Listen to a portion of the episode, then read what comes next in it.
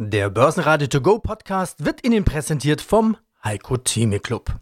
Werden Sie Mitglied im Heiko Theme Club. heiko-theme.de Börsenradio Network AG Marktbericht Hallo zur Weihnachts- und Jahresendausgabe des Börsenradio Marktberichts. Mein Name ist Sebastian Leben und mit mir im Studio ist Peter Heinrich. Außerdem hören Sie diesmal Jochen Stanzel, Chefmarktanalyst von CMC Markets, mit der Lehre aus 2022, man darf sich nicht von seiner Angst bei der Geldanlage überwältigen lassen. Vermögensverwalter Moimir Linker von Arcfif International aus Zürich zu seiner Strategie mit der Nobelpreis ausgezeichneten Prospect-Theorie MM Warburg-Chefvolkswirt Carsten Klude zum Ukraine-Krieg und zu den Prognosen für 2023, Dr. Jennifer Pernau von der Agora Strategy Group im Gespräch mit Wolfgang Jutz im Credo-Podcast zu den Perspektiven im Ukraine-Krieg, zu den Quartalszahlen Q3 von Hornbach CFO Karin Dom, Vorberater Thomas Timmermann mit der Argumentation Geldpolitik steuert die Währung, die Währung steuert die Aktien und Metzler Chefvolkswirt Edgar Walk mit der Frage für 2023, wird die Inflation wieder nach oben überraschen oder vielleicht sogar stärker fallen als erwartet? Sie hören Ausschnitte aus Börsenradio-Interviews. Die vollständige Version der Interviews finden Sie auf börsenradio.de oder in der Börsenradio-App. Das Jahr ist zwar noch nicht ganz vorbei, aber es ist schon so gut wie Weihnachten und die Weihnachtsrallye ist im Prinzip ausgefallen. Das ist spätestens mit dem Donnerstag klar. Die schwache Wall Street machte auch in Europa die letzte Hoffnung zunichte. Der DAX beendete den Donnerstag vor Weihnachten mit minus 1,3% und 13.914 Punkten und damit auch unter der eben erst zurückeroberten Marke von 14.000. Der ATX in Wien gab minus 0,1% ab auf 3.117 Punkte, der ATX Total Return auf 6.578 Punkte. Der Grund sind ausgerechnet gute Konjunkturdaten. Der US-Arbeitsmarkt zeigte sich stark, das US-BIP stieg in Q3 um 3,2% und damit mehr als von Experten erwartet. All das dämpft die Hoffnung auf baldige Änderungen der restriktiven Notenbankpolitik. Von Weihnachtsruhe ist also nichts zu sehen. Genau in die verabschieden wir vom Börsenradio uns mit unserem Marktbericht hiermit aber. Der nächste Marktbericht kommt am 9. Januar. Davor hören Sie börsentäglich Interviews und Analysen auf börsenradio.de oder in der Börsenradio-App. Jochen Stanzel hier von CMC Markets. Schönen guten Tag. Jochen, wir sprechen sonst ja immer am Freitag miteinander, diesmal schon am Donnerstag, weil wir machen einen Jahresabschluss und damit wollen wir natürlich auch ein Jahresfazit ziehen der DAX, der hat ja kurz vor Schluss die 14.000 doch nochmal zurückerobert, aber wenn wir aufs ganze Jahr schauen, dann ist 14.000 natürlich deutlich weniger, als wir im Januar mal hatten. Schauen wir mal aufs Jahr. Wie ist denn dein Jahresfazit für den DAX? Ich glaube, wenn man eines lernen kann von diesem Jahr 2022, dann war es das, dass man sich nicht von seiner Angst bei der Geldanlage überwältigen lassen darf sondern immer versuchen muss, beide Seiten zu betrachten, sowohl die pessimistischen Stimmen als auch die optimistischen. Wir haben ja jetzt im Jahr 2022 eine ganz scharfe Unterbrechung gehabt durch Russlands Angriffe auf die Ukraine. Die Hoffnung war, vor gut einem Jahr, wenn wir uns mal zurückversetzen, wie war da die Situation kurz vor Weihnachten? Die Hoffnung war da mehrheitlich, dass der Aufschwung kommt, dass Engpässe bei der Lieferung, Bezugsketten durch die Pandemie, dass die schrittweise beseitigt werden, dass die Inflation engpassbedingt vorübergehend sein wird. Dann kam der Ukraine-Krieg. Der hat dazu geführt, dass der Aufschwung unmöglich wurde, die Engpässe schlimmer wurden, die Inflation auch schlimmer wurde. Der Ukraine-Krieg hat dann am Markt, wenn wir uns die Charts anschauen, vom DAX, vom SP 500, von allen Risikomärkten weltweit, hat der Ukraine-Krieg, diese Tatsache, dass es das gegeben hat und gibt, hat den gesamten Aufwärtstrend seit März 2020, dem Pandemiejahr, abgebrochen. Und das war ein sehr teuer erkaufter Aufwärtstrend. Es war immens viel Geld im Umlauf. Die Regierungen haben sich also massiv neu verschuldet, um diesen Aufschwung hinzubekommen. Und seither haben wir einen Abwärtstrend, einen Bärenmarkt, eine Trendwende nach unten. Und das, diese obere Trendwende, das alles, der Bärenmarkt insbesondere auch, ist alles intakt, jetzt wo wir kurz vor Weihnachten 2022 stehen. Die Rallye seit Oktober, die wir jetzt im DAX haben, hat an dieser Tatsache, dass wir eine obere Trendwende haben, leider noch nichts geändert. Mein Name ist Moimir Linker und ich bin CEO der Aquif International, der unabhängigen Vermögensverwaltung in Zürich. Behavior Finance, das sind Ihre Anlagesätze und Strategien, quasi Ihr Credo von Aquif International. Sie haben jetzt ein eigenes Produkt auf dem Markt und machen Werbung mit der Überschrift Investieren wie ein Nobelpreisträger. Wow. Beginnen wir mal mit dem Nobelpreisträger und seinem Nobelpreis. Von welchem Nobelträger sprechen Sie und wie ist seine Strategie? Also wir machen keine Werbung, sondern das ist eigentlich, äh, das ist die Schlagzeile der letzten äh, von mir verfassten Kolumne gewesen. Das ist völlig richtig. Die Werbung macht, machen nicht wir, die, die Werbung macht eigentlich dieses Produkt an sich. Und zwar bin ich da auch nicht unstolz drauf, weil ich habe etlichen, in, in unzähligen äh, Referaten und Vorträgen immer wieder die Prospekttheorie und immer wieder das Behavioral Finance erklärt, erläutert, dargelegt. Ja, und diesmal steht am Ende dieser Erklärung tatsächlich unser Produkt, wo wir nicht unstolz drauf sind. Vielleicht von vornherein, die Prospekttheorie wurde ja 2002 äh, von den Herren Kahnemann und Tversky, Mathematiker und Psychologen, die mit dem Nobelpreis ausgezeichnet wurden. Und wir haben uns gedacht, genau zum 20. Geburtstag dieses Ereignisses, das ist nämlich genau 20 Jahre her, haben wir uns überlegt, wie gesagt, wie wir, wie wir das Ganze in unsere Struktur nochmal etwas verbessert implementieren. Ja, diese Prospekttheorie, also die Gewinne zu verkaufen und die Verlierer zu behalten das erweist sich ja quasi als schlechte Idee. Wie, wie funktioniert es?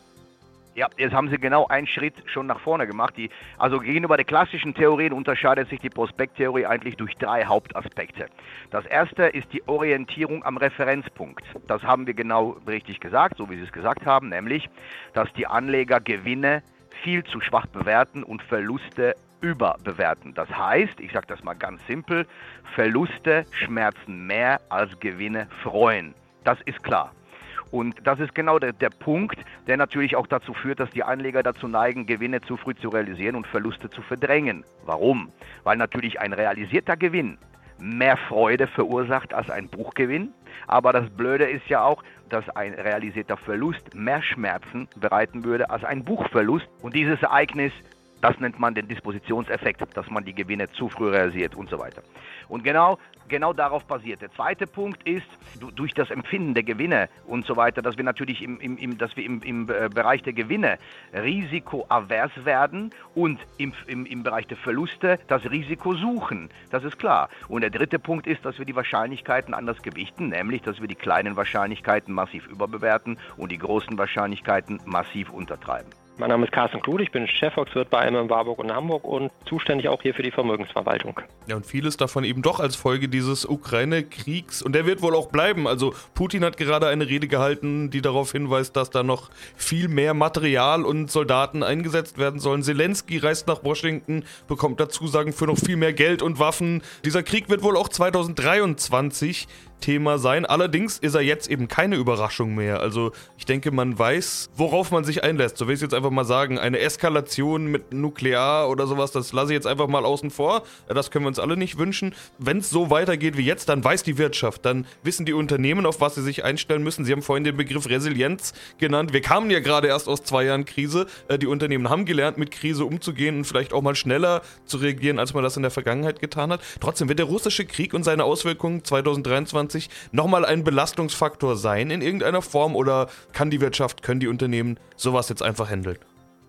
Tja, ob sie es einfach handeln können, das wird sich zeigen. Ich meine, vielleicht auch mal ganz kurz zurück zum letzten Jahr und auch eigentlich muss man ja sagen zu den letzten Jahren, weil eigentlich muss man ja sagen, ich sag mal so, für uns Prognostiker waren ja eigentlich die letzten zwei oder drei Jahre ja schon eine ziemliche Katastrophe, weil natürlich haben wir 2020 die Corona-Pandemie nicht kommen sehen. Dann haben wir 2021, glaube ich, auch unterschätzt, wie lange diese Auswirkungen von Corona uns auch da noch beeinflussen werden. Gut, und jetzt 2022 hatten wir noch immer noch Auswirkungen von Corona plus zusätzlich Auswirkungen des Krieges hier. Also da, ich glaube, da wird man natürlich vorsichtig in seinen Annahmen für jetzt 2023 und zu sagen, ah, das wird uns da alles gar nicht mehr beeinflussen und die Unternehmen können damit leben. Auch das muss man vielleicht dann noch mal ein bisschen auseinandernehmen. Ja, die Unternehmen, glaube ich, können in dem Rahmen damit leben, in dem wir uns im Moment befinden. Also, wobei man ja sagen muss, das ist ja kein schöner Zustand, aber ich sage mal auch gerade für die Kapitalmärkte habe ich immer den Eindruck, okay, da setzt dann eben auch ein gewisser Gewöhnungseffekt ein. Die Nachrichtenlage, die nimmt man dann zwar noch zur Kenntnis, aber das ist nicht mehr wie Februar, März, April, wo man da in, in höchster Aufregung auch von Seiten des Kapitalmarktes war. Klar, wenn keine neuen Nachrichten jetzt kommen, weder in die eine, das heißt deutliche Verbesserung, noch in die andere deutliche Verschlechterung, würde ich auch sagen, dann wird man wahrscheinlich auch von Unternehmensseite damit arbeiten können. Das bedeutet aber für mich dann auch, okay, dann werden wir wahrscheinlich auch kein ja, wirkliches positives Jahr erleben von der wirtschaftlichen Entwicklung her, weil die Belastungsfaktoren bleiben wahrscheinlich. Die Unsicherheit bleibt, weil die Unternehmen letztendlich nicht genau wissen, wie es weitergehen wird. Und auch bei den Konsumenten ist wahrscheinlich davon auszugehen, dass so eine Grundunsicherheit verbleiben wird. Insofern, ist, ich glaube, das erklärt auch, weshalb die meisten Konjunkturprognosen, unsere eigene eingeschlossen, auch für das nächste Jahr dann vergleichsweise verhalten ausfallen. Weil klar, also wir gehen jetzt nicht davon aus, dass 2023 das Jahr des Friedensbeschlusses sein wird oder von Friedensverhandlungen. Dafür sehen wir momentan auch keine Anhaltspunkte weder auf russischer Seite noch auf ukrainischer Seite. Ich glaube, ähm, da spricht im Moment vieles dafür, dass das jetzt mit diesem Thema erst einmal auch so weitergehen wird. Wir sehen auch, können uns auch momentan natürlich keine Eskalation vorstellen und schon gar nicht wünschen. Aber letztendlich wissen tun wir es natürlich alle nicht, wie das äh, hier weitergehen wird. Insofern gehen wir quasi jetzt von so einem Standardszenario aus. Es bleibt, wie es ist. Dann wurschteln wir uns da hoffentlich einigermaßen durch, ohne dass das zu größeren Ausschlägen in die eine oder andere Richtung führt. Aber ich glaube, die äh, ist da dennoch relativ hoch, dass es eben dann doch wieder anders kommen kann. Ne? Heute Nacht hielt der ukrainische Präsident eine Rede vor dem US-Kongress und sprach mit dem Präsidenten Joe Biden auch. Ich persönlich kann mich an die Rede 2020 des ukrainischen Präsidenten Zelensky am Samstagnachmittag vor dem Ausbruch des Krieges auf der Sicherheitskonferenz in München ziemlich genau erinnern, wo er sagte, wir werden kämpfen für unsere und eure Freiheit. Jennifer, eine persönliche Frage. War es für Sie klar auf der Münchner Sicherheitskonferenz, dass der Angriffskrieg beginnt und irgendwie unausweichlich ist? Ja, das war in der Tat ein spannender Moment, äh, gerade auch als Präsident Zelensky an diesem Samstag unter Standing Ovations in den Hauptsaal des Bayerischen Hofes auf der Münchner Sicherheitskonferenz einlief. Und wenn du danach fragst, war es so klar, dass danach der Krieg ausbrechen wird in der Ukraine durch diesen Angriff Russlands. Da kommt es natürlich ganz darauf an, wen man fragt. Also es gab durchaus Stimmen, die tatsächlich deutlich davor gewarnt haben, dass dieser Krieg ausbrechen wird und dass Russland tatsächlich angreifen wird in der Ukraine.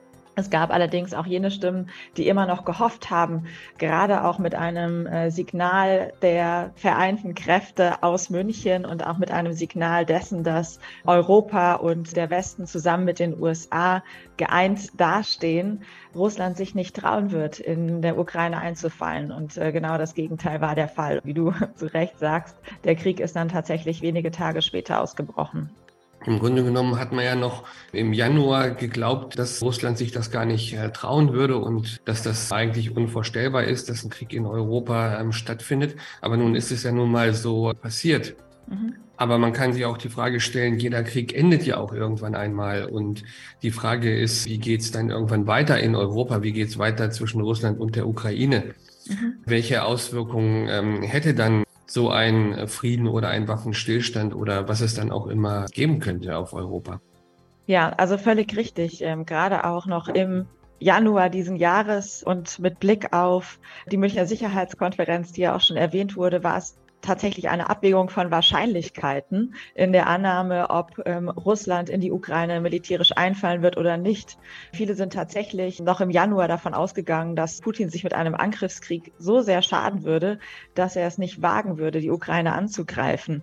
Das war ein Szenario. Man muss auch sagen, dass die EU und aus Russland die letzten 20 bis 30 Jahre einfach völlig anders erlebt haben. Gerade die Oststaaten haben ihren eigenen Weg gewählt und haben sich frei immer mehr dem Westen angenähert. Natürlich sehr zum Missfallen Russlands, das sich auch zunehmend eingeengt gefühlt hat durch den Westen, auch durch die Allianz der NATO. Wenn wir jetzt darauf schauen und du hast gerade diese Frage gestellt, wie geht es denn jetzt eigentlich weiter mit dem Krieg in der Ukraine und was ist hier zu erwarten? Wenn wir gerade dieses Beispiel des Treffens nehmen zwischen Präsident Zelensky und Präsident Biden in den USA in der vergangenen Nacht, dann ist hier einfach ganz klar zu sehen, das war ein sehr starkes diplomatisches doppeltes Signal, sowohl für die Ukraine und gegenüber Russland als auch für die USA und so dass es auch von den USA innenpolitisch als Signal durchaus genutzt werden kann. Zum einen war es ein ganz klares Signal der Ukraine im Schulterschluss mit den USA gegenüber Russland, zu zeigen, hey, wir sind noch da, wir stehen geeint hinter unseren Zielen und der Westen ist immer noch gestärkt an der Seite der Ukraine, gerade auch im Zuge dessen, dass Russland zur gleichen Zeit darüber beraten hat, wie es jetzt weitergeht, ob man stärker mobil macht und zugleich muss man auch betrachten, dass Russland natürlich ein sehr genaues Auge darauf wirft, wie sich der Westen und insbesondere auch die Allianz zwischen Europa und äh, USA verhält gegenüber dem Krieg in der Ukraine, insbesondere nach den Midterm-Elections in den USA.